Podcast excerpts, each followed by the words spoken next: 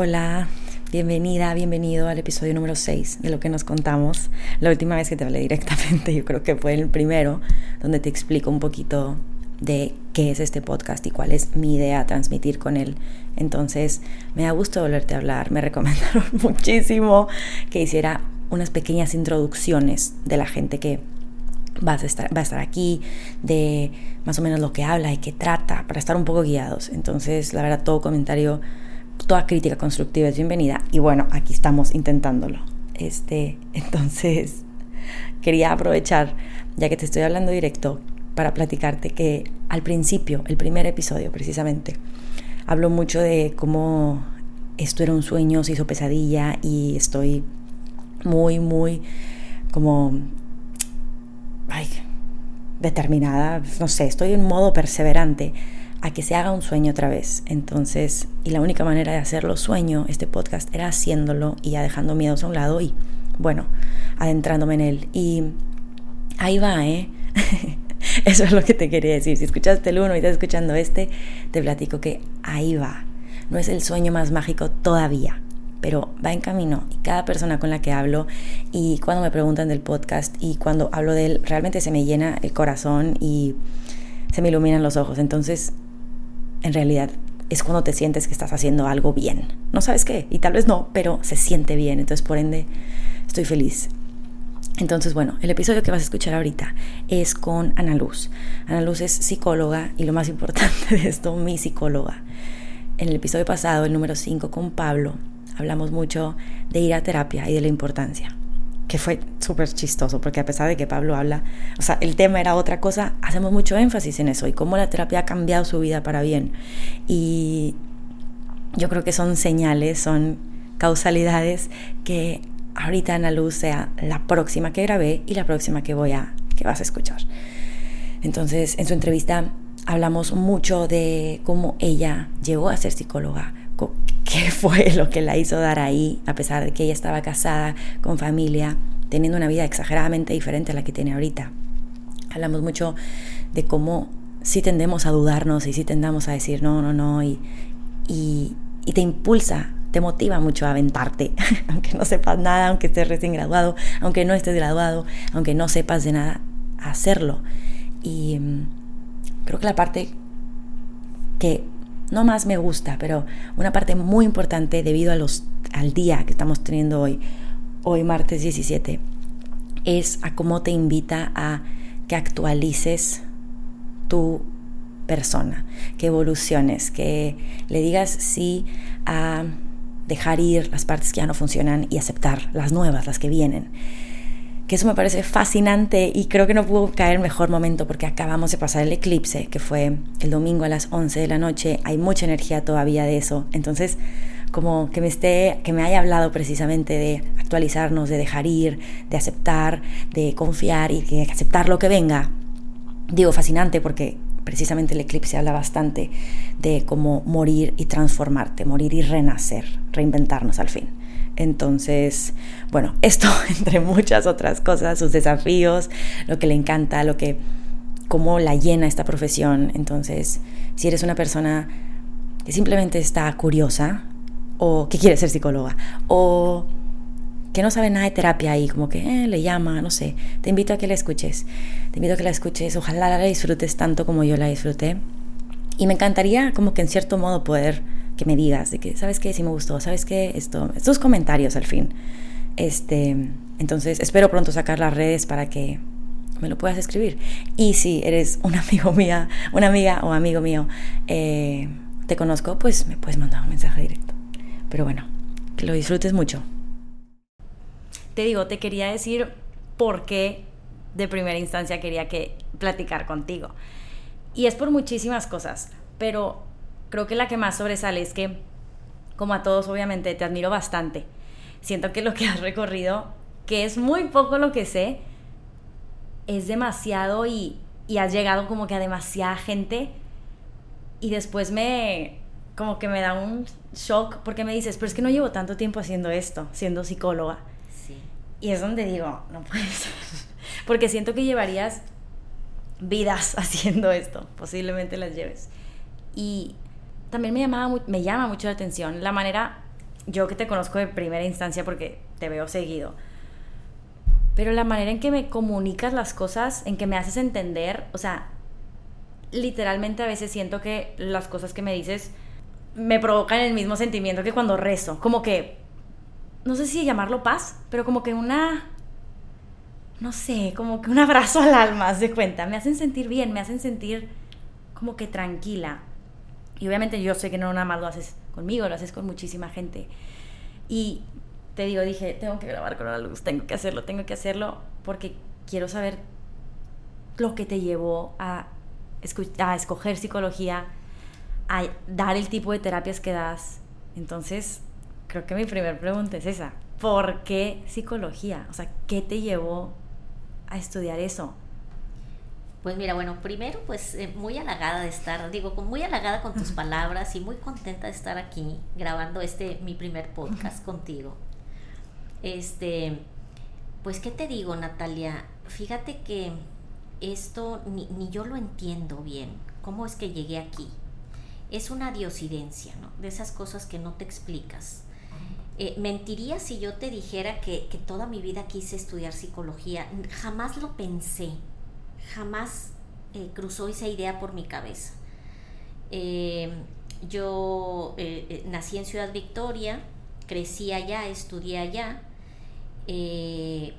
soy educadora de primera, de primera carrera, estudié allá en una escuela normal, muy, de, mucho renombre, sí, en Victoria. Y nunca cruzó por mi mente estudiar psicología porque vengo aparte de una familia eh, en donde los psicólogos no son bien vistos, ¿sí? Para nada. Lo, loquero. Sí, exacto. Había, eh, eh, la gente que va con el, psicólogo pues está loca, ¿no? Y aparte el psicólogo todavía está más loco, ¿no? y, y, y, ese, el, fíjate, mi mamá tenía un dicho, ella decía, yo nunca voy a ir con un psicólogo porque el psicólogo busca y encuentra. Y yo no quiero que encuentre nada. ¿Ok?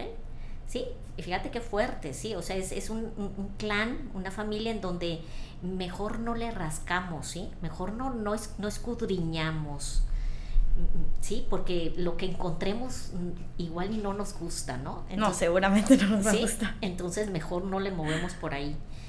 Entonces, este, pues yo me caso, me vengo a vivir a Monterrey, eh, por el trabajo de tu marido. Eh, por el trabajo, sí. Recién casada llego aquí y estudio. Recuerdo que siempre me ha gustado estudiar, ¿eh? siempre me ha gustado estudiar. Eh, estudio en, la escuela de extensión, en aquel entonces se le llamaba Escuela de Extensión del TEC de Monterrey. Estudio traductora, ¿sí? Y estudio, ¿cómo se llamaba? Era, son estas carreras técnicas cortas que duraban eh, dos años y medio, ¿sí? ¿Cuántos años tenías? Que ibas, tenía 24 años, ¿sí? Este, iba a clases todos los sábados, ahí en la, en la prepa Eugenio Garzazada, ¿sí? Eh, y estudié primero eh, para ser maestra de inglés y luego estudié traductora, ¿sí? Y, y, y, trabajé, trabajé en un colegio, un colegio muy, muy, muy prestigioso aquí en, en Monterrey. Eh, con niños, con niños chicos, daba, yo inglés, clases de inglés. Y me gustaba mucho enseñar, siempre me ha gustado enseñar. Y, y sí reconozco, fíjate que eso que tú mencionas, que tengo ese talento para explicar las cosas. ¿sí? O sea, yo como maestra eh, eh, era muy buena, la verdad. Eres, sigues enseñando. Gracias.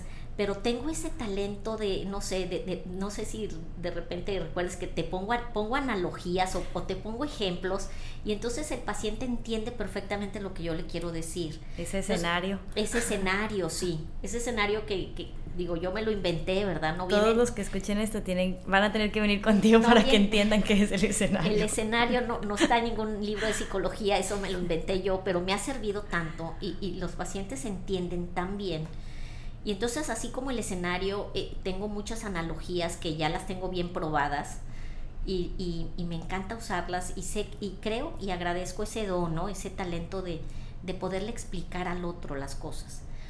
Pero entonces, eh, yo, eh, volviendo al cómo llegué a la psicología, pues yo era maestra, ¿sí? Trabajaba en un colegio, estaba contenta con eso.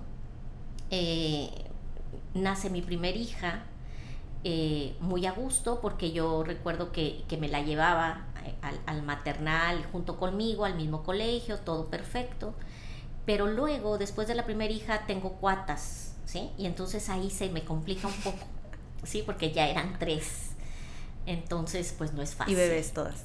Eh, sí, no, era fácil, ¿sí? Y yo, como no soy de aquí de Monterrey, pues eh, me, hizo falta la, abuelita, la tía, la hermana, la cuñada, ¿sí? Esas que te dan la mano, que te apoyan. Sí. Pues no había nada de eso, ¿no? E, este...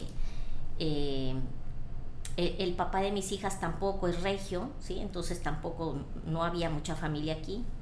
Eh, bueno, un hermano de él y su esposa que tengo que reconocer ahorita que nos dieron la mano bastante en aquel entonces. Este, pero bueno, tuve que dejar de trabajar, ¿sí? Y entonces ahí pues me convertí en, en, ama de casa y en esposa de tiempo completo. Eh, lo cual me gustó bastante y lo disfruté muchísimo, ¿sí? Y luego tuve otra hija más, entonces tengo cuatro. Y, y ya no retomé, fíjate, me, me, me adentré totalmente a, a ser esposa y madre eh, de cuatro hijas, ¿no? Y pues eh, no me sobraba tiempo, como te puedes imaginar, este, no me aburría yo, no me aburría, este, eh, ahorita veo, de repente veo este, las fotos de mis hijas y digo, ¿cuántas fiestas hice yo? ¿Cuántas piñatas organicé? ¿Cuántas primeras comuniones? ¿Cuántas confirmaciones? Experta. ¿Sí? Este, no supe ni cómo lo hice, ¿no? Pero pues todo sale, todo sale y, y pues uno hace lo que puede, ¿no? Pero fíjate que en el año de, era el 2011, 2010, por ahí más o menos, mi hija, la más grande, tenía 20 años y la más chica tenía 8. Entonces, eh, de repente, sin pensarlo, o sea, me llega eh, la información de que eh, la Universidad Regiomontana está poniendo a prueba un programa piloto para adultos que se quedaron con ganas de estudiar una carrera y no pudieron hacerlo. Entonces abre un espacio con horarios más fáciles, ¿sí? Eh, un, salón donde, donde éramos puros adultos, donde no había eh, jóvenes de 18 años y, yo, ¿verdad? Que en ese entonces, pues no sé, tendría 40 años, 40 y tantos.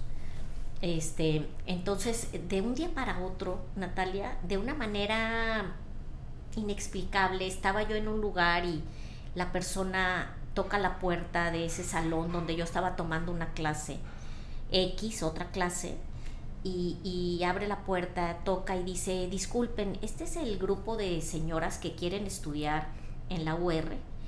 Y la maestra le dice, no, se equivocó, yo creo que es en otro salón de los que hay aquí. Ah, bueno, muchas gracias, perdón, disculpen, ¿no?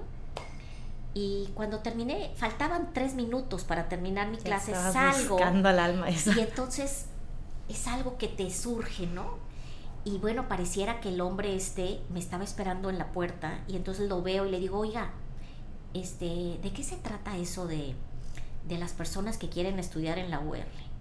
Y me dice, no, pues es que fíjese que la UR va a poner un programa piloto para adultos y, y le digo, ¿y, ¿y qué carreras puede uno estudiar ahí? Y me dice, pues por lo pronto, nada más psicología, ¿sí? Y entonces, pues no, no lo había pensado nunca, Natalia, no lo había pensado nunca. Y entonces le digo, me dice, ¿le interesa? Y le digo, pues no sé, es que, pues la me dice, mire, mañana es el último día para entregar la papelería, ¿sí? Pero si usted quiere, aquí nos vemos mañana y yo vengo y, le recojo, la, le, tomo su papelería y la, y la meto a la, a la UR. Ahora o nunca. Oye, haz de cuenta que le dije, ok, ok, ¿a qué hora nos vemos aquí? Ya me dijo, a tal hora aquí. Oye, yo me regresé a mi casa manejando y iba pensando, ¿qué, o sea, qué onda contigo, verdad? Pues me acuerdo que llegué a la casa y empecé a buscar en el baúl de los recuerdos, obviamente, es que, que el acta de nacimiento y que el título y que el, sí, y que el de la prepa. Aparte nada digital ahí. Nada, nada digital, sí, 2010. Y este, y, bueno, me acuerdo que, que comenté, oigan, eh, creo que voy a estudiar una carrera. Tu hija de 20 años. Mi hija grande de 20. Y, y todos, oye, pues qué bien, mamá, que vas a estudiar. ¿Y qué vas a estudiar? Psicología. Cállate. No. O sea, pero ¿cómo? ¿Por qué eso, mamá? ¿Y por qué psicología? ¿Sí? Eh, en ese entonces mi marido me dijo, pero, pero, ¿por qué no estudias otra cosa? ¿Por qué psicología? Y yo, pues es la única carrera que ofrecen, ¿sí? Es un programa piloto y las, eh, eh, el costo era prácticamente nada, casi regalada la, la, la carrera. Y entonces, pues bueno, pues todos como que se quedan un poco así, como que qué onda con mi mamá. Pero bueno, pues yo al día siguiente entrego mis papeles, el hombre me habla, al día siguiente me dice, ya está, ya está inscrita. ¿sí? Y bueno, pues ahí empieza la aventura. Ni un examen, ni un nada, tú ya estás. Era para ti el llamado. Sí, era, eh, había después que pasar un examen de inglés, fíjate, nada más. Que pues obviamente, gracias a Dios lo pasé, ¿verdad? Había que pasar, tener un nivel de, de TOEFL, ¿no? Para entrar. Este, y, así empezó. Así empezó la aventura. Éramos 15 como 14, éramos 14 personas en el salón, en esa generación, entre 40 y 60 años. ¿eh? Tenía en ese, en ese, entonces la más grande de, esa, de, ese, de ese grupo, era una señora que tenía 60 años, ¿sí? Súper inteligente, ¿sí? Este, y bueno, empezamos y ¿qué te puedo decir? Ese grupo de, de esas 14 al final nos graduamos 10, ¿sí? Eh, cuatro eh, tuvieron que ir dejando ¿sí? la carrera. Pero fue muy lindo porque ese grupo todavía existe, esas 10 que nos graduamos, todavía nos, nos vemos. Ah, qué nos bonito. juntamos las 10, es un grupo muy bonito. Eh, en, en, el grupo de WhatsApp nos llamamos las psicolocas, ¿sí? Las psicolocas. Este, y fíjate que ahí con ellas aprendí tantas cosas aparte de psicología, porque lo hemos hablado muchas veces, ellas y yo. Hemos dicho que si no hubiéramos hecho el equipo que hicimos, no hubiéramos logrado graduarnos. Todas estábamos casadas con hijos y marido, ¿sí? Pero fíjate que empezó a surgir entre nosotros un, un, equipo, una complicidad, una ayuda que nunca la había experimentado. Eh, no había competencia entre nosotros. Eh, los trabajos en equipo nos dábamos la mano, ¿sí? si una no podía en esa ocasión, hacíamos la parte de ella, las otras, pero luego cuando a mí se me ofrecía otras, hacían mi parte. Si alguien encontraba un libro o un material que nos sirviera, lo compartía con todas. Una sacaba, encontraba algo valioso y sacaba copias para todas. ¿sí? Y entonces fue como hacer la carrera entre 10. ¿okay? Fue algo muy bonito. Fue una experiencia que nunca había tenido yo porque venimos de una escuela eh, donde era competencia, no sé. ¿Sí? Siempre. Donde alguien quiere. Tiene que ser el mejor. Alguien tiene que ser el mejor y sobresalir. Y, ¿Sí? Y, y, acá no. Fíjate que eh, fue un equipo. Fue algo muy raro, ¿eh? fue algo raro. Yo creo que todas decimos, cuando cada una de ellas cuenta la historia de cómo llegó ahí, tienen una historia muy peculiar, ¿sí? Así una diosidencia parecida a lo que yo te conté, que, ninguna de ellas lo puede creer, ¿sí? Que pareciera que la vida hace esas cosas, ¿no? te junta, pero aparte te pone las, las personas que necesitas, el momento adecuado, todo, ¿no? y, te lleva, ¿no? Entonces, pues bueno, así, así empecé, ¿sí? Entonces nos, graduamos, estas 10, y, y yo luego, luego me animé. Yo luego, luego dije, yo voy a poner un consultorio.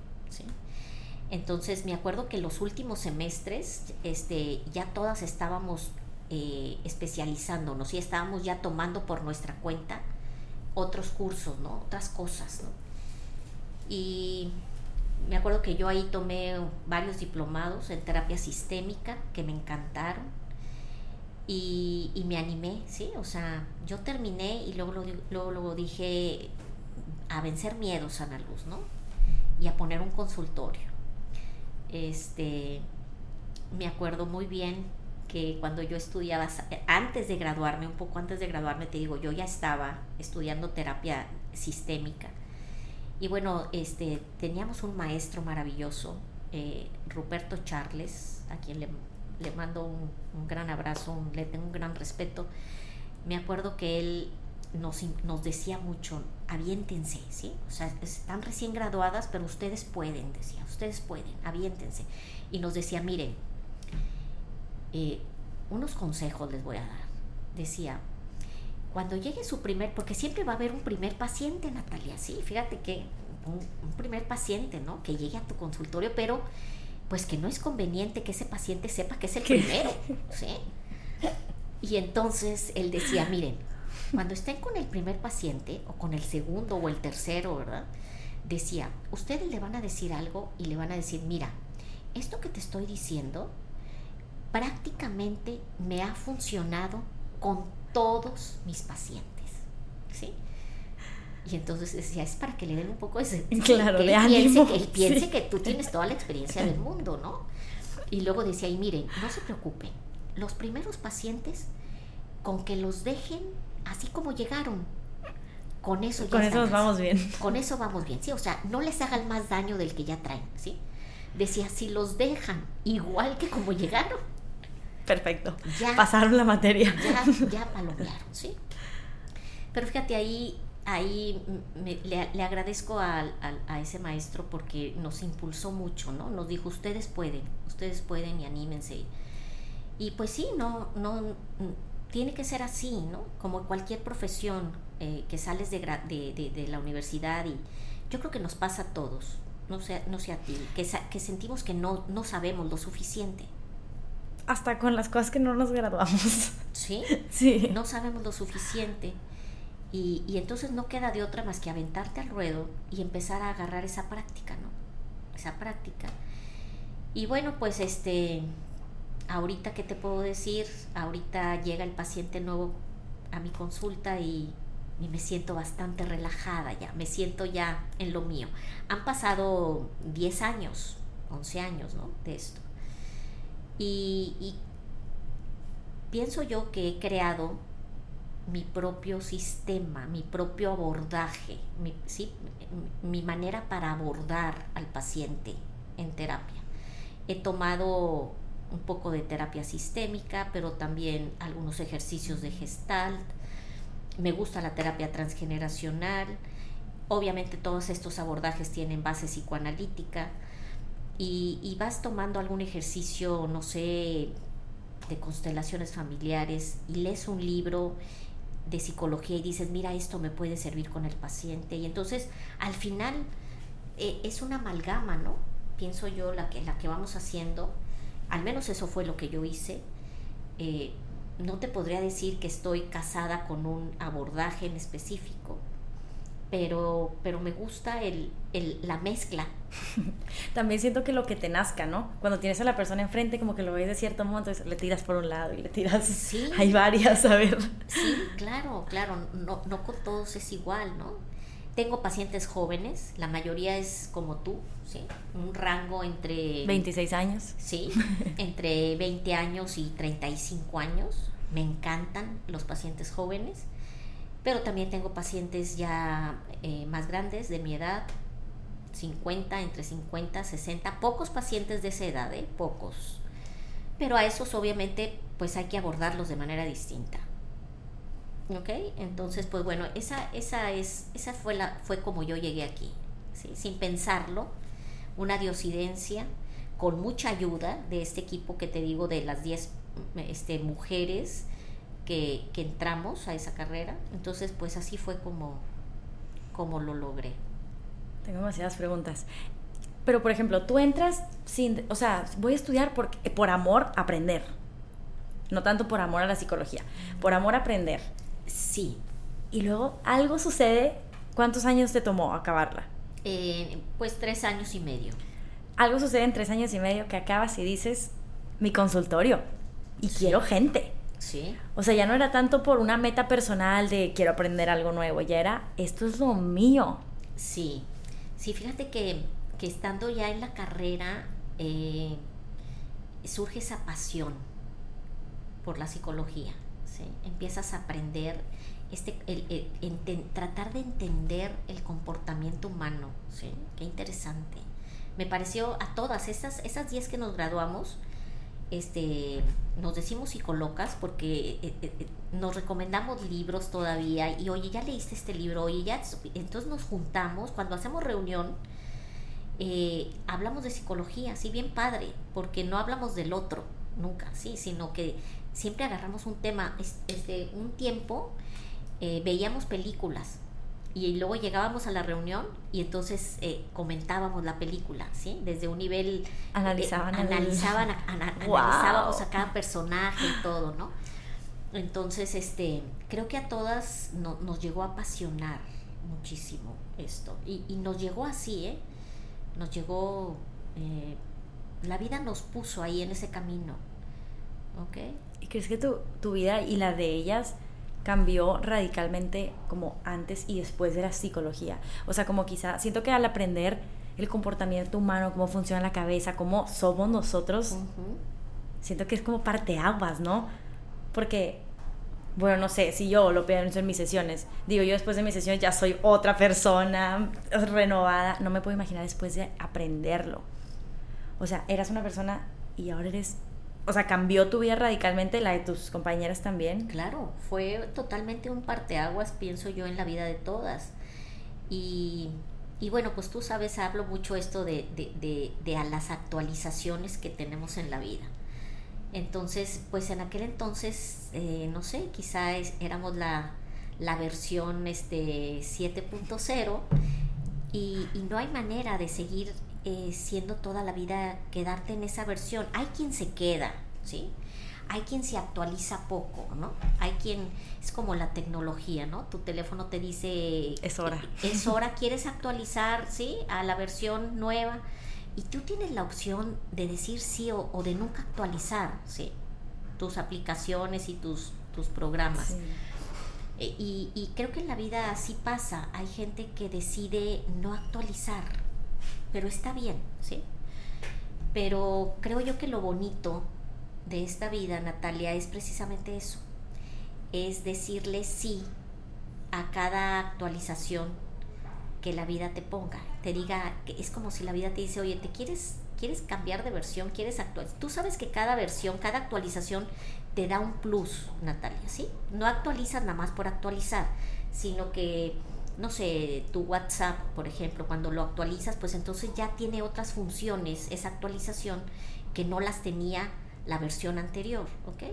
Entonces yo creo que la vida se trata de eso, de, decirle sí a las actualizaciones y entonces cada vez ir teniendo más recursos, ¿sí? Ser mejor, una, una versión tuya mejorada. Sigue siendo tú misma, ¿sí? Pero en versión distinta entonces yo creo que eso no se acaba nunca.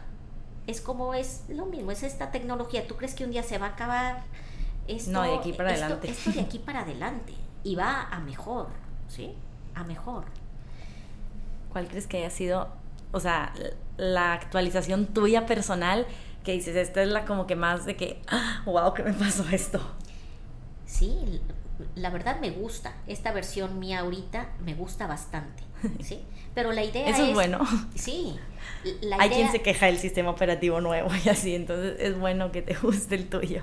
Sí, porque bueno, es, es, fíjate, hay quien no le gusta el sistema operativo nuevo. Esa es la resistencia, Natalia, a lo nuevo.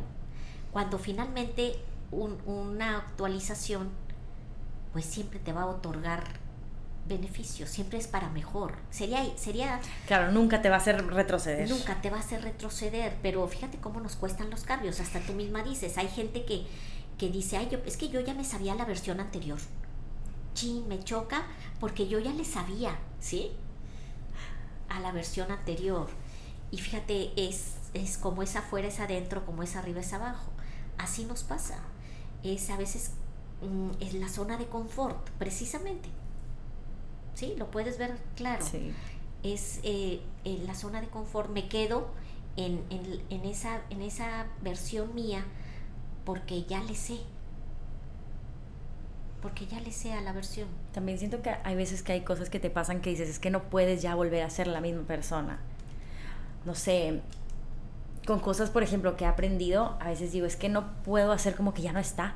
O sea, imposible. Sería como corto, o sea, shock, cortocircuito en mí.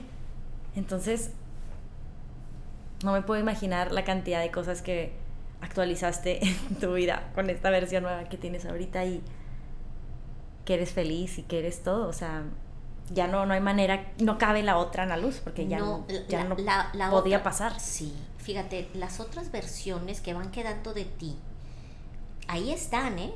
Porque forman parte de tu pasado. ¿Y qué hacer con el pasado, Natalia? Pues honrarlo. ¿Sí?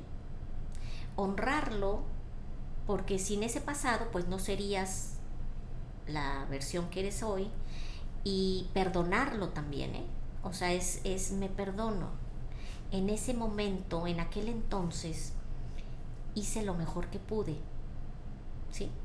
Porque era esa otra versión. Entonces la versión... No sabía hacerlo mejor. 7.0 pues hizo de acuerdo a la versión 7.0, ¿sí? Pero ahorita si tú ya eres la 11.2, pues ves aquella versión y ya habrá que verla eh, con esa mirada compasiva, ¿no? Sí. Eh, compasiva y misericordiosa de, de hice lo mejor que pude con los recursos que tenía en aquel entonces si en su momento la versión 7.0 fue buena, en su momento hizo lo mejor que pudo, eh, pero ahorita pues ya soy otra versión. Sí. Entonces, este, eso me parece, me parece interesante y fíjate, no sé, lo hemos hablado en terapia cuando yo te digo, cuando alguien dice o hace algo o vives una situación, es poder decir, wow, ¿cuánto daño le haría esto a mi versión pasada? A la versión 7.0. Pero ahorita que soy la versión 11.2, eso ya no me hace daño. Ni cuenta te das. ¿Sí? Ya no sufro, ¿sí? Pero, pero de repente escuchas cosas y, o te suceden cosas y, no sé, de repente alguien, una amiga que tú considerabas tu amiga de repente se aleja de ti, se va alejando y se pierde esa amistad y, y entonces dices, wow, ¿cuánto le, hubiera dolido a la, a la Analuz 7.0 esto, ¿sí? Pero ahorita esta versión mía, pues ya... Este, lo acepta. Lo aceptas, lo aceptas tus relaciones ya están más equilibradas, las relaciones con el otro, el amor un poco más desapegado, ¿sí? más maduro, más evolucionado. Eres otra versión, entonces las cosas ya no te, ya no, ya no te deberían afectar igual.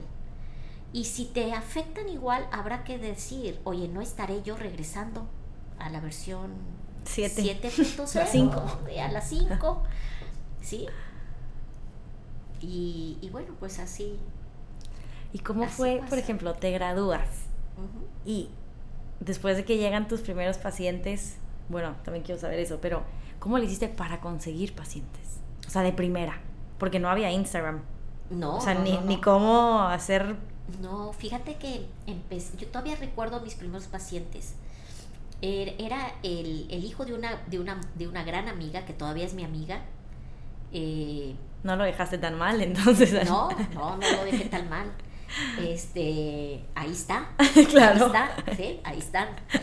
Eh, es, él fue prácticamente mi primer paciente y luego eh, una hermana mía eh, que vive en Tampico, que, tenía un conocido aquí en Monterrey, le platica, oye, es que estoy teniendo problemas con mi hija, no sé, y ella le dice, oye, pues llévala con mi hermana, que es psicóloga. Entonces llegó esta niña, una adolescente también, preferida por mi hermana. O sea, dos adolescentes. Dos adolescentes, sí. Este, y luego e, esta misma amiga del hijo me manda a una muy amiga de ella que estaba en ese entonces eh, divorciándose. Entonces me la manda y bueno, ahí se empieza a hacer Perdóname. Salud. Gracias. ahí se empieza a hacer la cadenita, Natalia. Y te das cuenta que todo en esta vida es una cadena. ¿Por qué? Es una, es como esto, eh, has escuchado hablar de la cadena de favores.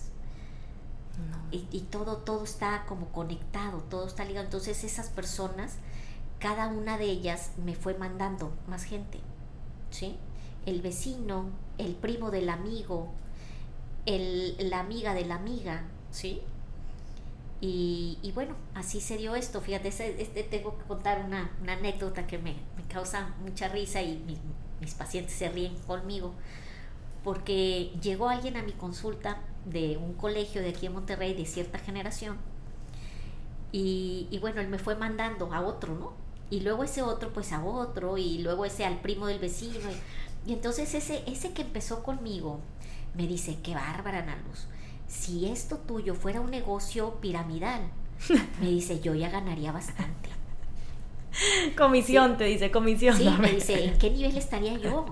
Sí, o sea, ya tendrías que darme comisión. Ya me estarían pagando todos. Por referir, todos claro. por referir el de arriba. Me dice, yo estaría en el top, top. Me dice, Ana Luz, yo estaría en el top, top. Sí, o sea, ya ganaría bastante dinero. Le dije, pues sí, pero lástima que esto pues no es un negocio. Pero gracias por toda la gente que de mandaste. Pirámide, pero pues gracias, ¿no? Y entonces de repente eh, eh, eh, me doy cuenta que, que, que, que, tengo de esa generación, de ese colegio, tengo la mitad del salón, ¿verdad? La mitad del salón ha pasado por mi consultorio.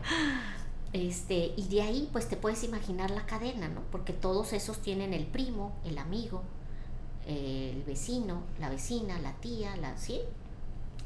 Y entonces, pues, creo que, que así como estudié, que fue una diosidencia, pues siempre, siempre he estado acompañada en ese sentido, siempre las, todo ha fluido, ¿sí? Y siempre creíste, o sea, porque yo sé que me lo enseñas y ahorita yo lo aplico, el va a estar bien, o sea, te va a llegar la gente que tienen que llevar.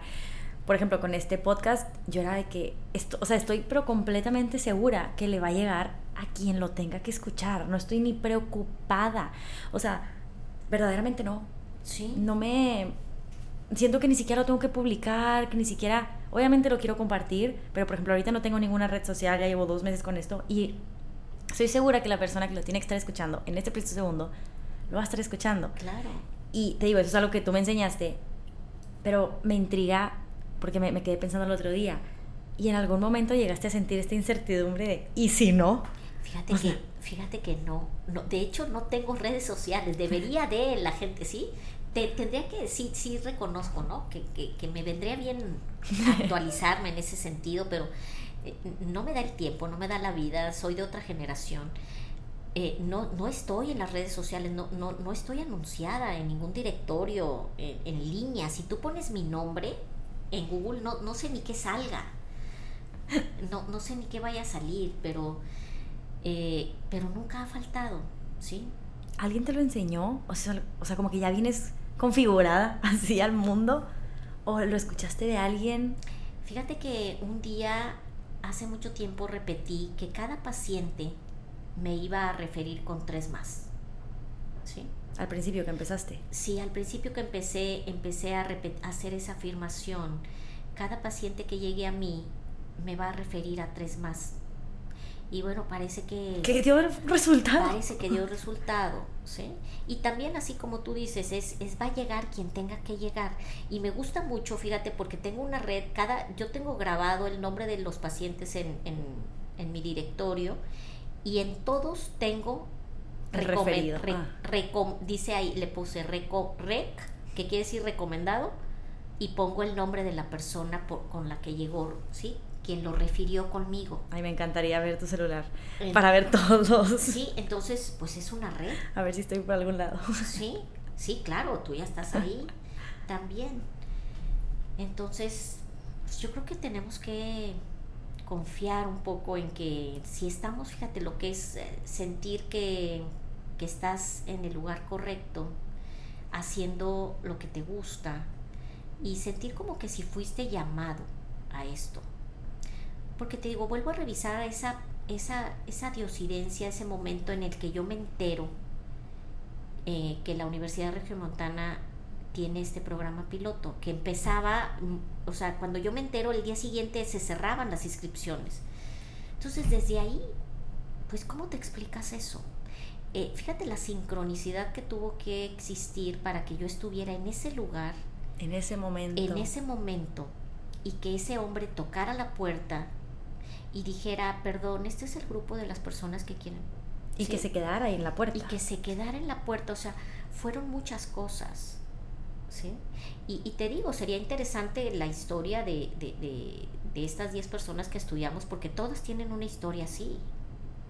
Casualmente causalmente llegaron. Sí, sí, sí. Wow. Espera, ¿y qué te dijo tu mamá? Bueno, le dijiste mamá? Es, todo un tema. Es todo un tema. Eh, eh, mi mamá, este, obviamente no le ha encantado. Hasta la fecha. Hasta la fecha. Hasta la fecha porque cuando tú estudias psicología, obviamente tienes que abrir la mente, ¿sí? Tienes que abrir tu mente a muchas cosas, ¿sí? Porque es imposible, no sería nada ético, nada lindo que llegue un paciente frente a ti y que, y que tú le metas juicio al paciente, de acuerdo a las creencias que tú traes instaladas de origen.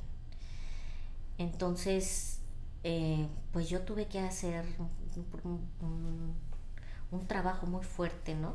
De hecho, eh, eh, de hecho, desde que estudié psicología, te puedo decir que estoy en terapia, ¿sí? Y si no estoy en, tomando terapia, terapia formal con alguien, estoy leyendo libros o estoy tomando cursos donde estoy trabajando lo mío, ¿sí?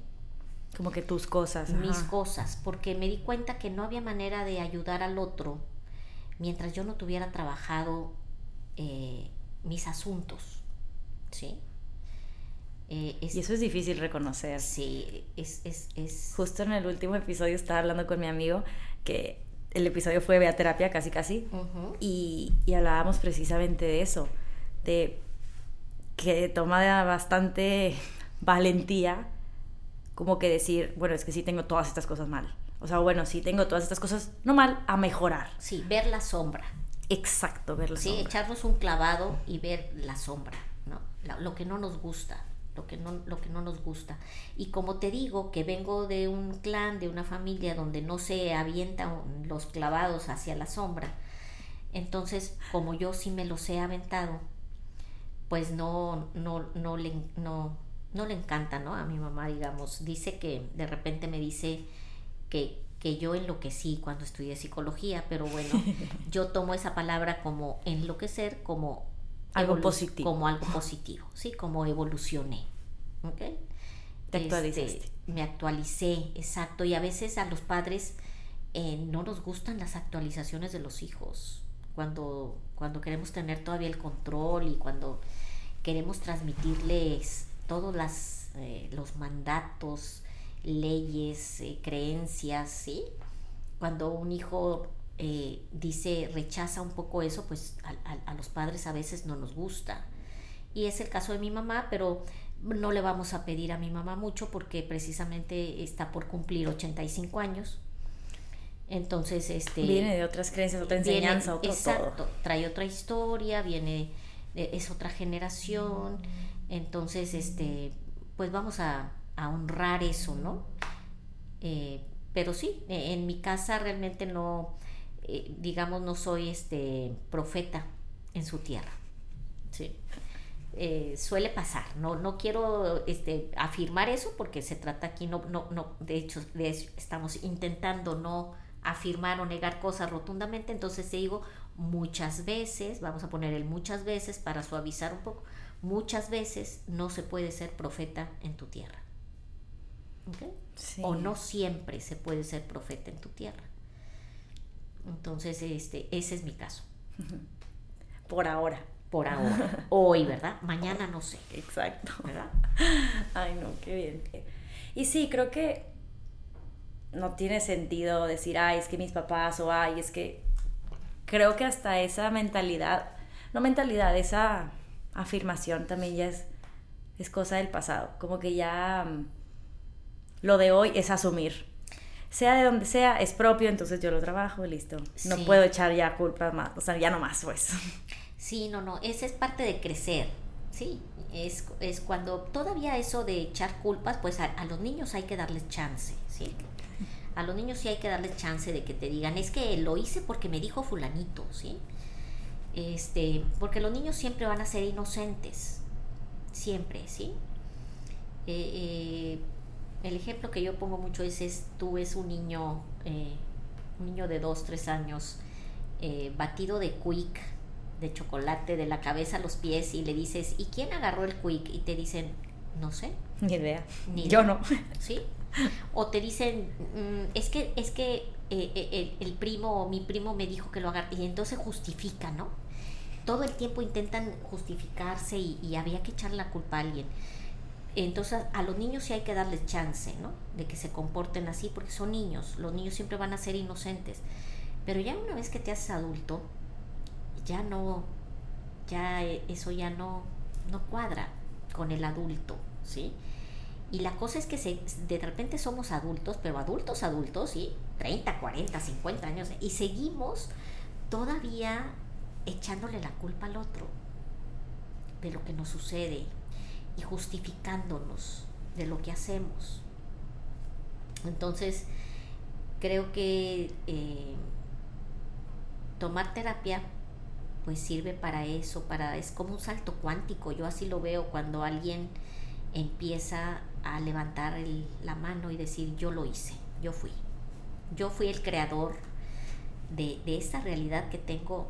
Yo, yo- Pero estoy aquí para cambiarla. Sí, yo fui el creador, ¿sí? No sé cómo lo hice, no sé en qué momento empecé yo esto, ¿no? Pero estoy aquí en terapia por esa precisamente eso que dices tú, es quisiera ver si esto puedo arreglarlo, ¿sí? Pero ya, ya sin, sin echar culpas hacia atrás, ¿sí?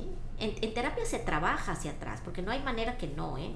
O sea, en, en terapia, por eso... Vamos de raíz. Sí, por eso, por eso duele. ¿eh? La terapia es un proceso que duele. Es para valientes, siempre lo he dicho yo. E intento decirle a la persona que tengo enfrente que es muy valiente, ¿sí? Porque vamos a hablar de cosas que van a doler hacia atrás. Pero fíjate, hablar de lo que duele no es para, no es con el propósito de sufrir, sino es con el propósito de sanarlo. Es de que ya no duela, ¿sí? Es eh, pasarnos del club de la herida al club de la cicatriz. De los que tienen sí, ya no somos el club de los heridos. Ya dejamos ese club y entonces pasamos a un club de los que tenemos cicatriz, pero ya la cicatriz, si te fijas, es una analogía muy buena, porque las, una cicatriz que, que ha sido bien cerrada, ¿sí? Por un cirujano plástico, bien cosida, bien tratada, bien no duele. Cuando cierra, cierra. Y te la tocas y ya no duele, ¿sí? Cosa contraria pasa con las heridas. Sí, la herida te la rasgan tantito y, Y hasta el y te sale. tiembla, no. y sale otra vez, ¿no? Sí. Y es como si lo volvieras a vivir, ¿eh? Te aprietan el botón rojo de aquella situación que viviste a los 12 años, cuando tienes 30, y, y vuelve a surgir, ¿sí? Y vuelves a sentirte traicionado, ¿sí? Así como cuando te sacaron del grupito en sexto año, ¿sí? Sí. Y entonces traes una herida ahí de traición muy fuerte. Me sacaron del grupito, imagínate. Me quedé sin grupito cuando estaba en primero de secundaria, cuando eso es lo más Es importante. difícil, es difícil. Pertenecer a un grupo. Sí. Pero entonces cuando tienes 30, eh, te pasa algo similar a eso y vuelve a salir ese Me adolescente sacaron, de 13. claro, ese, ni, ese niño. Sí, Sí, el niño, el adolescente. ¿Sí?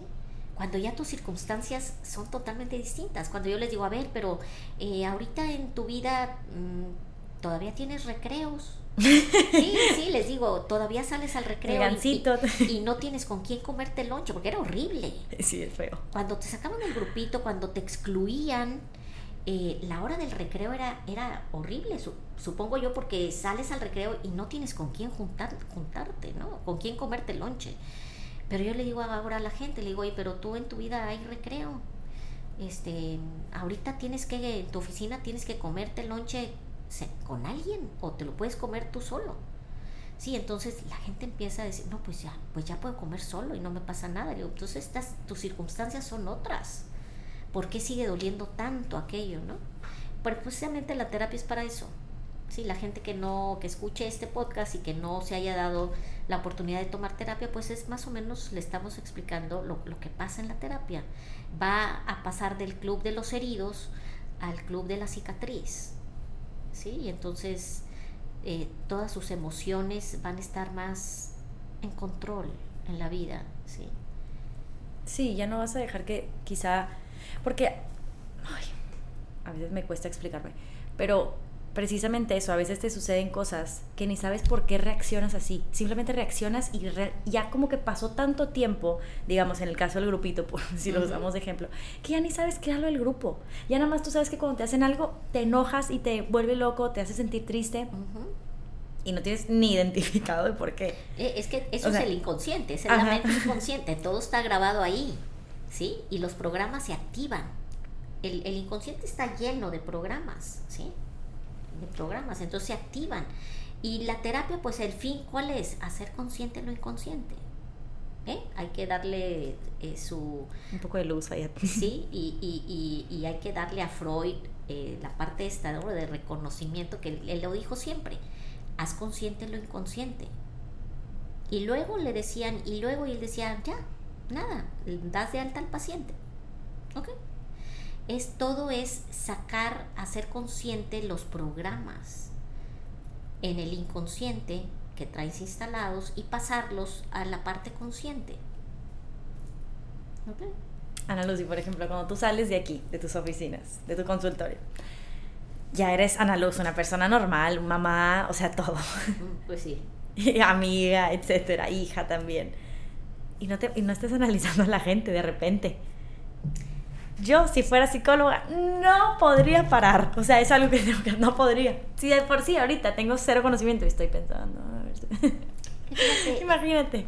Fíjate que lo, eso lo vas trabajando con el tiempo.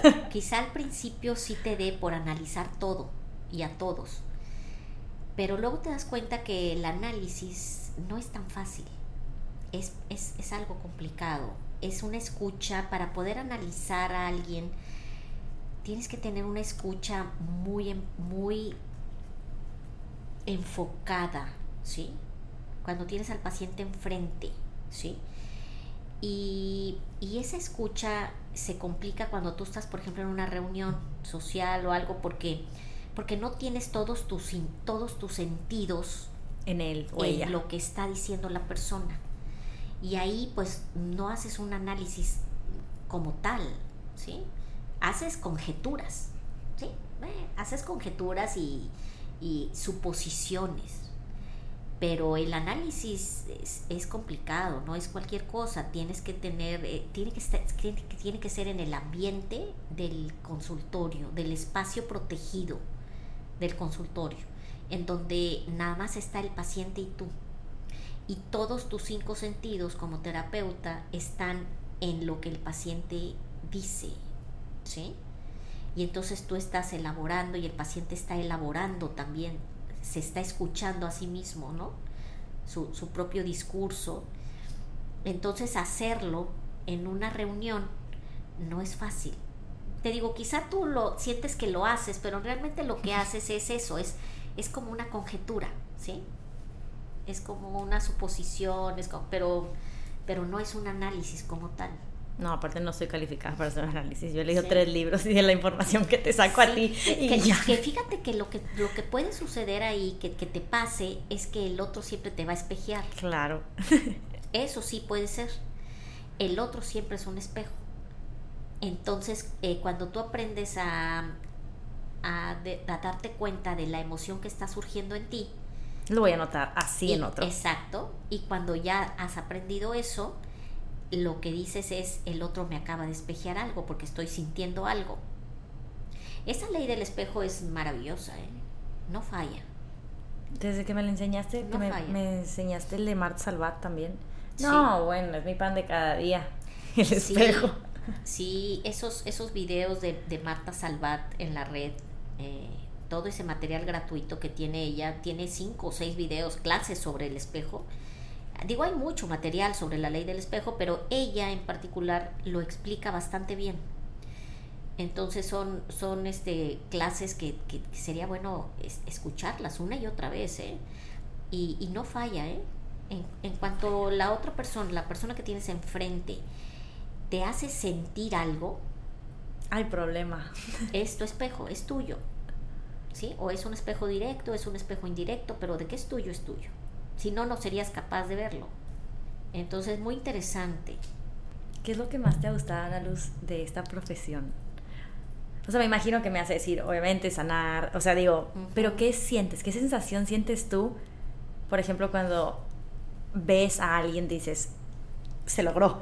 O sea, de que después de tanto tiempo, que. Yes.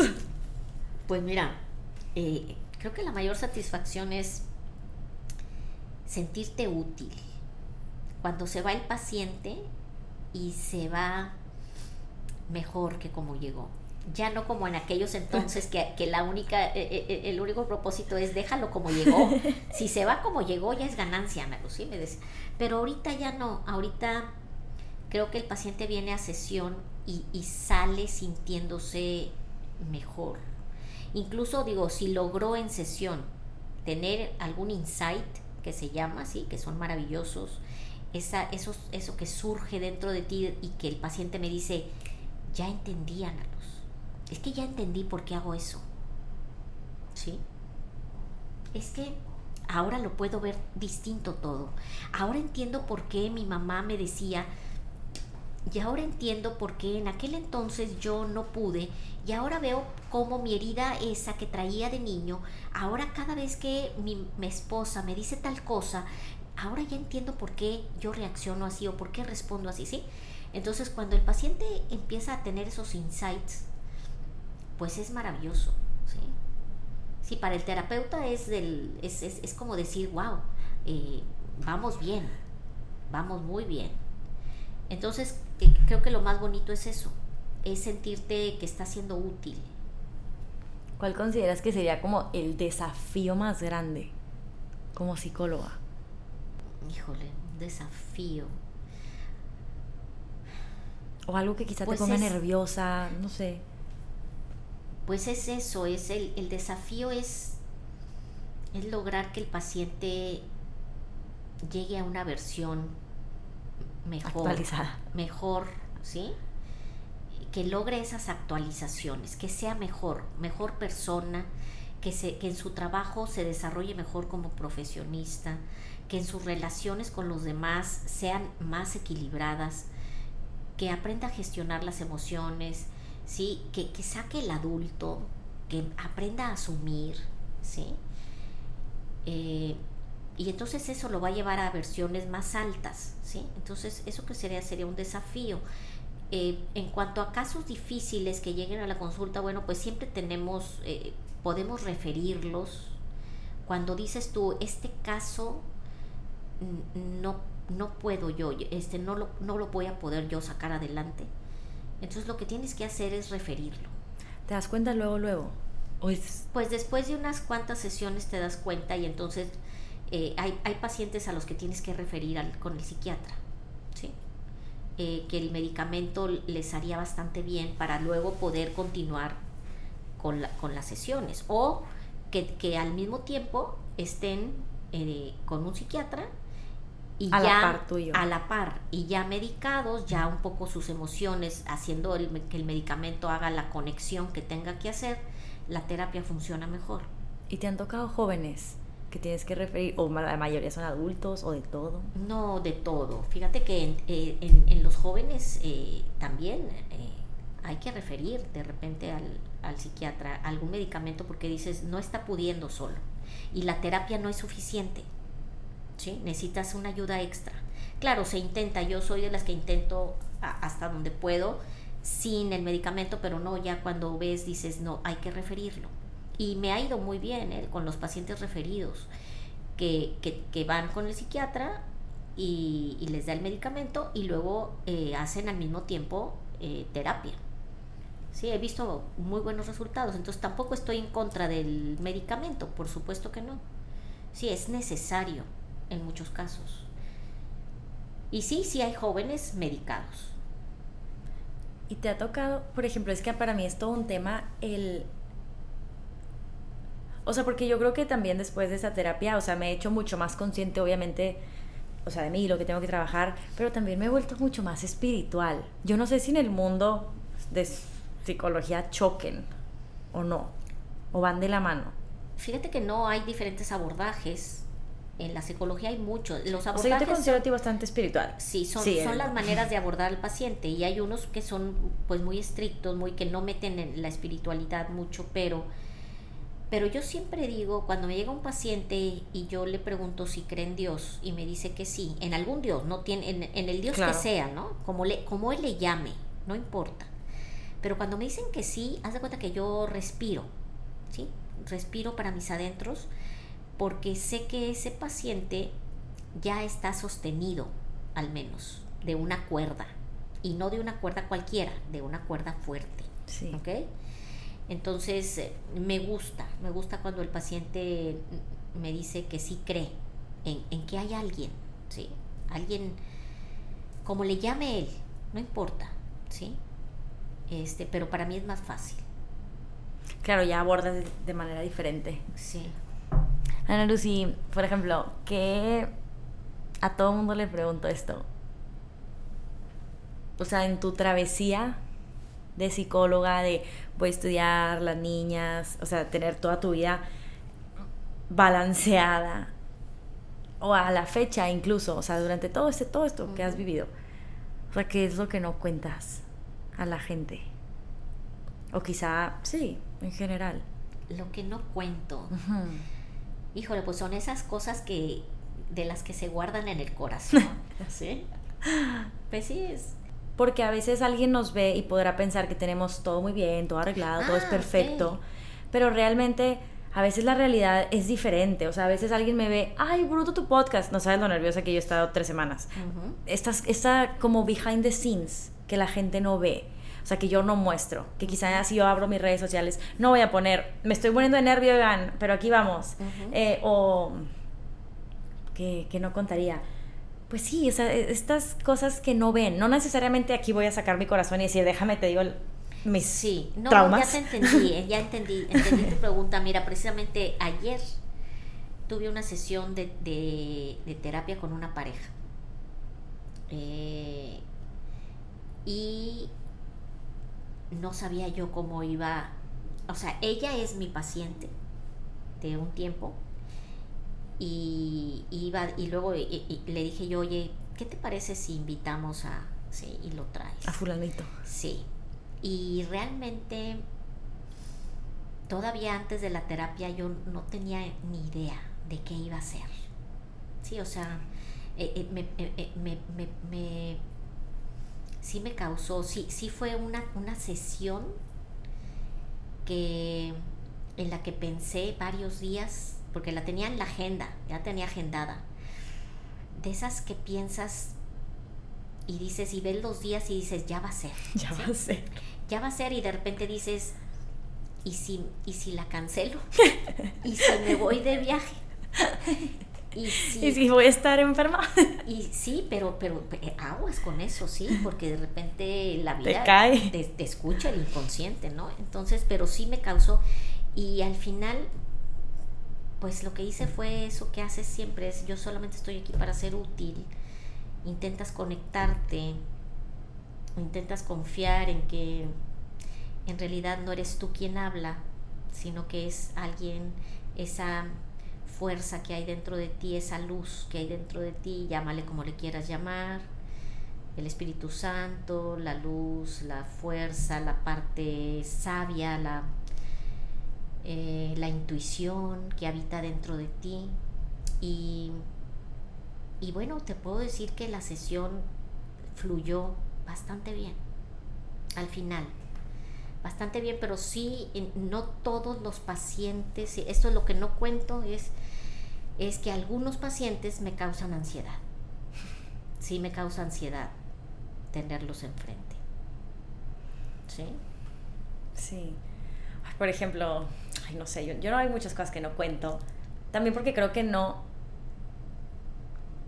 nadie pregunta, número uno. Dos, a veces como que me cuesta en el ego, ¿sabes? Decir como que lo que realmente estoy pasando.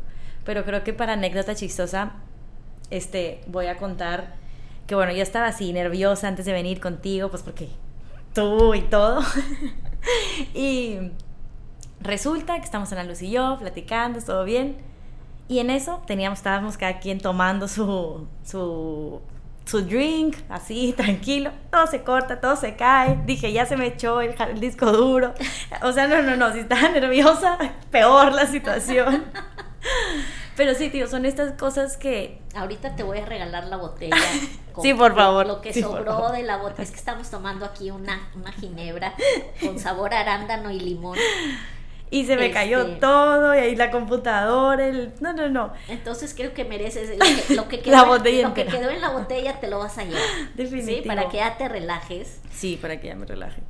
Este, pero sí, son como estas pequeñas cosas que, que me, quizá se suene muy tonto esto mío, pero como que a veces pues no, no lo voy a poner porque pues como que me estoy exponiendo. Y pues no, la realidad es que es a veces difícil. Sí, todos, todos, todos nos ponemos nerviosos, todos tenemos miedo de algo, ¿sí? Este. Sí, no, yo ahí el japamala te digo, meditación, 108 bolitas me eché, o sea, no, no, no. Antes de venir, todo.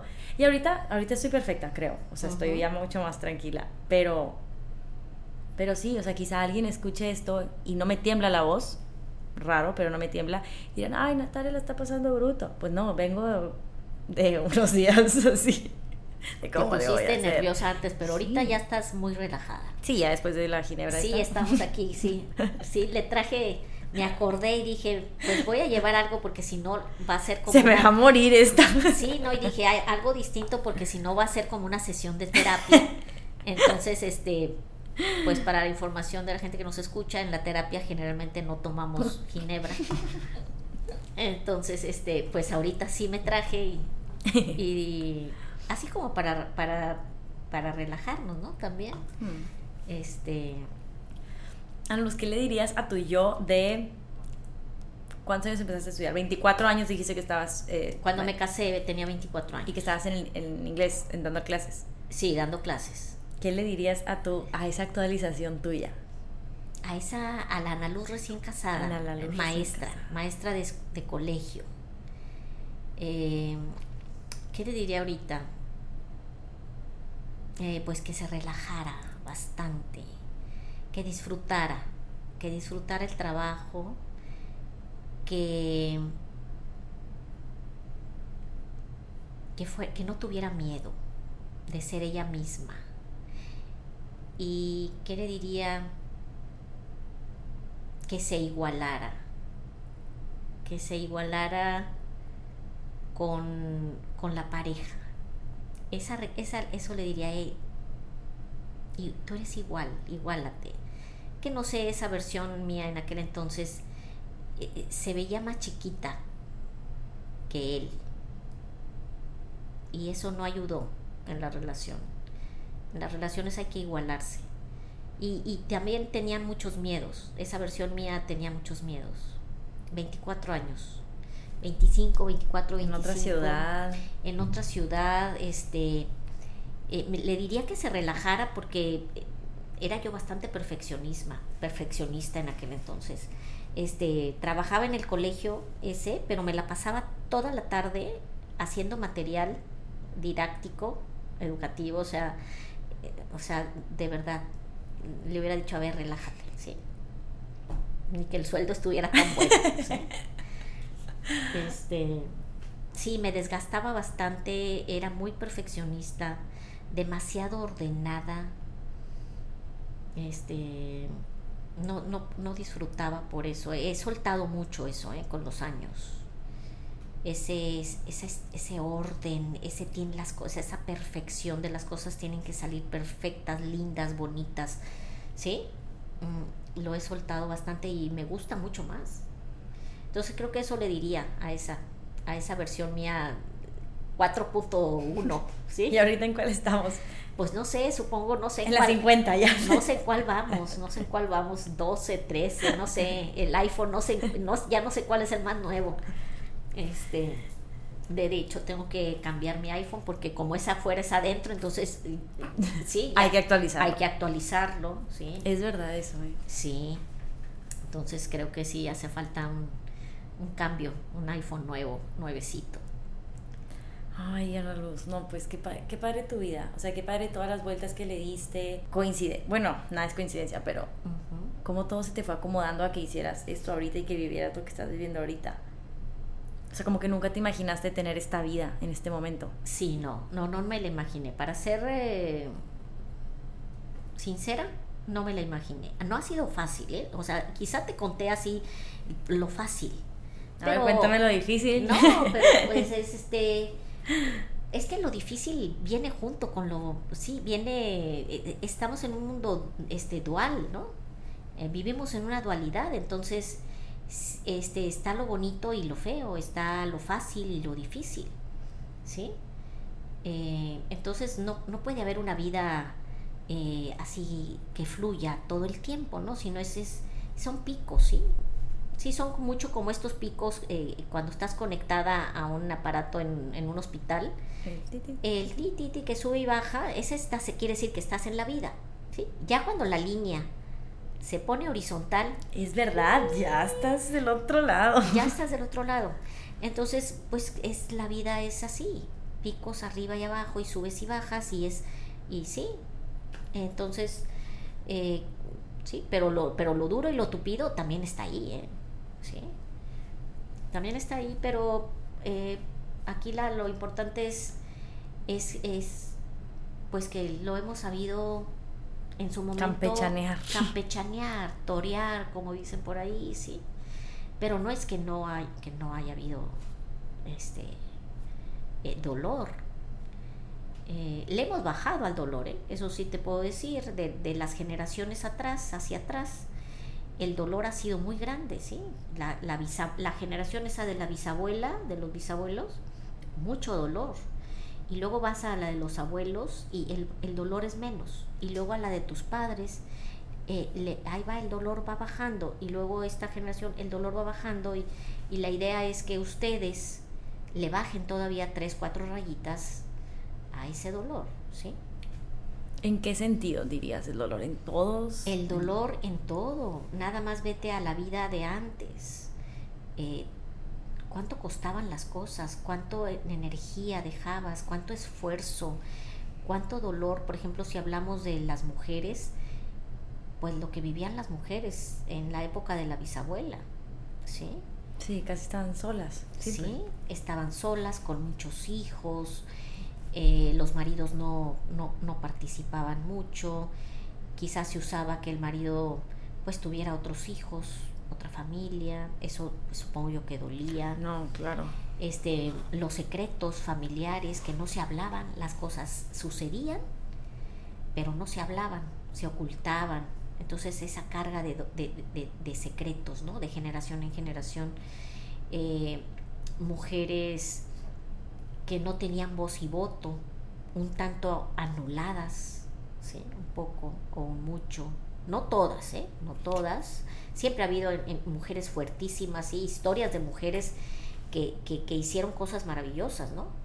En aquellos entonces, pero, pero sí había mucho más dolor que ahorita. Y los hombres igual, ¿sí?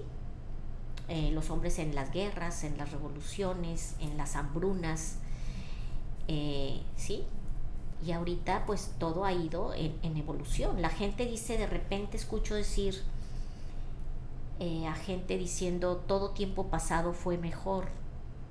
Y fíjate que no, no me la creo, me cuesta trabajo, porque yo veo un mundo en evolución constante, a pesar de, a pesar de lo que vivimos, estamos evolucionando no hay manera de ir hacia atrás, Natalia. Entonces todo es evolución, ¿sí? Sí. Este, entonces a ese dolor me refiero, ¿sí? Y, y sobre todo cuando vamos haciendo tanto trabajo interior y sanando tantas cosas hacia atrás, ¿sí? haciendo terapia esta transgeneracional, árbol, revisando árbol genealógico, viendo qué patrones estamos repitiendo todavía, ¿sí? De atrás. Ahí le bajamos rayitas al dolor y le bajamos a la generación que sigue. Todo el trabajo que tú hagas interior va a beneficiar. Va a beneficiar a la generación que viene abajo. Si vas a dejarles un terreno un poquito más sin tanta piedra a los hijos ¿sí? Más lindo. Entonces esa es una buena... Pensar en eso es, es, una buena motivación para asistir a terapia. Es, Bastante. Es, les vas a allanar, allanar, a quitar piedras del camino a tus hijos. Tengo dos preguntas más que te quiero hacer. Una es el ¿cómo le hiciste estudiar las niñas, el marido, la familia fuera, todo? Lo balanceaste perfecto, pero ¿Cómo le hiciste para no rendirte en la carrera? Viste que eran de 14, desertaron 4. Fíjate que fue el no rendirnos, fue ese trabajo en equipo que hicimos. Las 10. Sí, y lo hemos comentado muchas veces. Las psicolocas. Las psicolocas, lo hemos comentado muchas veces que nos graduamos gracias al trabajo en equipo que hicimos. ¿Y todas ejercen ahorita? Eh, no todas con consultorio, eh, algunas tomaron otras especialidades como tanatología. Eh, una, dos, tres, cuatro, cinco, seis, siete, sí, pero todas ayudan, fíjate, las que no tienen consultorio eh, trabajan para alguna organización, ¿sí? de beneficencia de alguna ONG, ¿sí? Haciendo trabajo y trabajando con gente y y las otras eh, también son, algunas ya son abuelas, entonces están haciendo mucha labor ahí en, la casa, ¿no? Con los nietos. Sí, ¿no? Sí. Abuelas mucho más evolucionadas, ¿no? Claro. Más sabias, ¿no? Porque, porque no, no siempre la edad te da sabiduría, ¿sí? Puede haber alguien de 90 años que no sea sabio.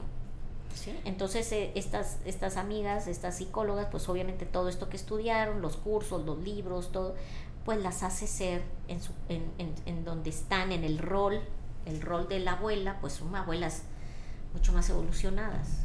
Sí, creo que también como que esa profesión les llegó para que precisamente ahorita es cuando como que lo lo pongan al servicio, pues, lo que estudiaron. Sí, todas, si me dices, esas 10 están poniendo al servicio lo que, lo, lo, que estudiamos. Sí. Te digo que me acordé hace un ratito. El, ¿Verdad que se juntan a ver, bueno, se juntaban o se juntan a ver películas y comentan? Lo hemos dejado, pero siempre decimos que lo tenemos que retomar. Retomen, no es película todavía, pero viste ahorita que está todo el caso de Johnny Depp. Y de, por favor, necesito que me digan. Sí, es un caso eh, de verdad interesante. interesante. O sea, psicológicamente creo que está bueno. Sí, muy interesante. Júntense y me platicas qué. ¿Qué? Sí, sí, es buen tema, ¿eh? Es buen tema. Lo voy a proponer, claro que sí. Espero haya película pronto para poder verlo mejor. Pero bueno, y lo último que te quería preguntar es, ¿cuál fue el momento en tu vida que empezaste a creer en ti? Para llegar a donde estás? Híjole, fíjate que ha sido un trabajo de mucho tiempo. Creo que he podido sentir que, que, quizá lo he, a la no sé si completado, porque no lo sé, pero, pero fue poco tiempo, hace poco tiempo atrás que sentí que esa parte mía estaba muy bien, ¿sí? Yo creo que siempre está uno eh, mejorando esa parte de la autoestima y de, y de, tu, de cómo te percibes a ti misma. Pero, eh, pues no sé, eso tiene poco tiempo de que logré sentirme así como muy satisfecha, ¿sí? conmigo. Me, me costó, es, es esa parte que no, que no, a veces no se cuenta, pero, pero fueron todos estos años, ¿no? De, de, de, de, hacer terapia, de querer entrarle y ver hacia mí misma, ¿no? De, sanar mis heridas y de reconciliarme con, mis padres y de honrarlos, aprender a honrarlos, a reconciliarme con el clan, este me tomó, toma tiempo, toma tiempo, pero esas son esas actualizaciones, precisamente las actualizaciones son para que también es cada vez tú te percibes, eh, te gusta más, ¿sí? Es con lo que decía, esta actualización mía ahorita me gusta. No quiere decir que aquí me quede. no, pero... Sí, siempre tiene uno que avanzar, la tiene, tiene que tomar otros recursos, pero, pero sí, eh, no fue hace mucho tiempo. Fíjate, eso también puede ser como lo que no cuentas. O sea, como lo dijiste de que... Sí. Aquí la ventaja es que, fíjate, ustedes están iniciando este proceso, que yo lo inicié eh, a los cuarenta y tantos. Eh, tengo pacientes eh, de, de 18, 20, 22, 25, 30 años que lo están haciendo. Entonces, obviamente, van a lograr esas actualizaciones más pronto. Y están haciendo terapia antes de tomar las decisiones importantes de la vida, que eso va a ser un, cambio. Sí, va a ser toda la diferencia. Sí. Como sociedad. Sí, como sociedad, porque mi generación, yo tengo 57 años, no, no tomamos terapia. Nosotros, a nosotros no, no eh, somos pocos, ¿no? La, de mi generación a quien realmente no. Sí, empezamos a hacer procesos eh, de, interiorizar eh, ya grandes. Y ustedes los están haciendo a los 20 años. Es una maravilla. Sí, la verdad sí. Pero es gracias a ustedes, creo. Gracias a su generación, porque también es abierta al tema. Entonces nosotros ya de más chicos, por una razón u otra, acabamos ahí. Incluso a veces hasta los mismos papás son los que dicen, mételo. Entonces creo que a pesar de que quizá como dices tu generación no era muy común, criaron una generación que lo sea. Sí, aunque bueno, te diré, algunos vienen a terapia y sus papás no saben. Entonces no todos, algunos papás vamos a poner. No, se, se cancela lo que dije. Sí, hay, papás más evolucionados que otros de mi generación. Es verdad. Sí, algunos vienen ya por cuenta propia y, y, y, y, no dicen en su casa que van a terapia. Este, que la idea es que se liberen de tal manera que lo puedan decir. ¿Sí? Claro. Que lo Algún día. Pero ya la generación que viene de abajo de ustedes, no, pues ahí no, es allá. Si ustedes ya tomaron terapia, ustedes van a mandar a sus hijos. El momento que nace ya está allá. Sí, no, este mismo maestro, fíjate, eh, nos decía, por favor, cuando su hija, su hijo o su hija cumplan 18 años, por favor, el regalo es mándenlo a terapia, decía él. Porque siempre va a haber algo que sanar. ¿Sí? Mándenlo a terapia. Cuando cumpla 18 años, páguenle una terapia. ¿sí? Entonces creo que eso es lo que ustedes van a hacer. Sí, desde los 11. sí, otros países lo hacen ya, eh, por ejemplo en Argentina, los argentinos eh, prácticamente todos toman terapia, es como un básico, como canasta básica. Ah, no sabía. ¿sí? sacar una parte de tu ingreso, de tu sueldo para la terapia. Si ellos, eh, hay mucho terapeuta, hay mucho psicoanalista y mucho eh, terapeuta junguiano, ¿sí? De Carl Jung. Y ellos se, se, les gusta mucho esa parte del análisis, lo ven como canasta básica. Entonces, pues, espero que un día eh, nosotros podamos llegar a eso, a poner la terapia en la canasta básica. Wow. Yo creo que sí, yo tengo fe.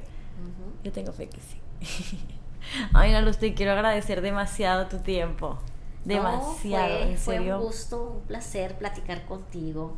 ¿Hay algo que quieras contar? ¿Algo más? o sea, ¿o crees que te quedaste con, ah, quiero tocar este tema? Pues fíjate que no, creo que abarcamos, creo que abarcamos bastante, Natalia. Sí, creo que abarcamos bastante. Espero que, que la gente que escuche este podcast, pues este, no sé, si, si, si tiene que escuchar algo que, que ojalá, ojalá eh, hayamos sido útiles tú y yo con este podcast. Es la idea. Es la idea que, como dices tú, eh, lo va a escuchar eh, quien tenga que escucharlo. Y si despertamos en esa persona ese deseo, ¿sí? De tomar terapia, de analizarse, de querer, ese, ese deseo de, de oye, y, yo estaré cambiando de versión o estaré en la misma. Sí, ya sí Sí, e, esa ya es una buena o tal vez quiero ser psicóloga yo también. Sí. Entonces, este, decirles que, que la terapia eh, siempre funciona, que muchas veces van con un terapeuta y no logran hacer la conexión, Natalia. Y yo siempre les digo, miren, si ustedes no logran hacer la conexión conmigo en dos, tres, cuatro sesiones, no desistan de la terapia. No salgan de aquí diciendo, es que la terapia no funciona. No. Lo que no funcionó fue la conexión. Pero que es válido, o sea que... Sí. O no les gusta el, abordaje, la forma de abordar del terapeuta. Pero les digo, busquen, sigan preguntando, sigan pidiendo contactos y sigan preguntando hasta que lleguen con el terapeuta adecuado, con el que sea para ustedes, con el que conecten. Pero la terapia sí funciona. Entonces, bueno, sería ese un último consejo para terminar el podcast, ese no desistas. La, la, la terapia siempre funciona. Lo que pasa es que no has conectado quizá con el terapeuta te voy a juntar con Pablo, que es el de, te digo, el episodio pasado, que todo el tiempo hablábamos de terapia, para que ahora sí se haga un, una mesa redonda de terapia. Cuando quieras, ya sabes. no, pero mil gracias a Luz, te lo digo en serio.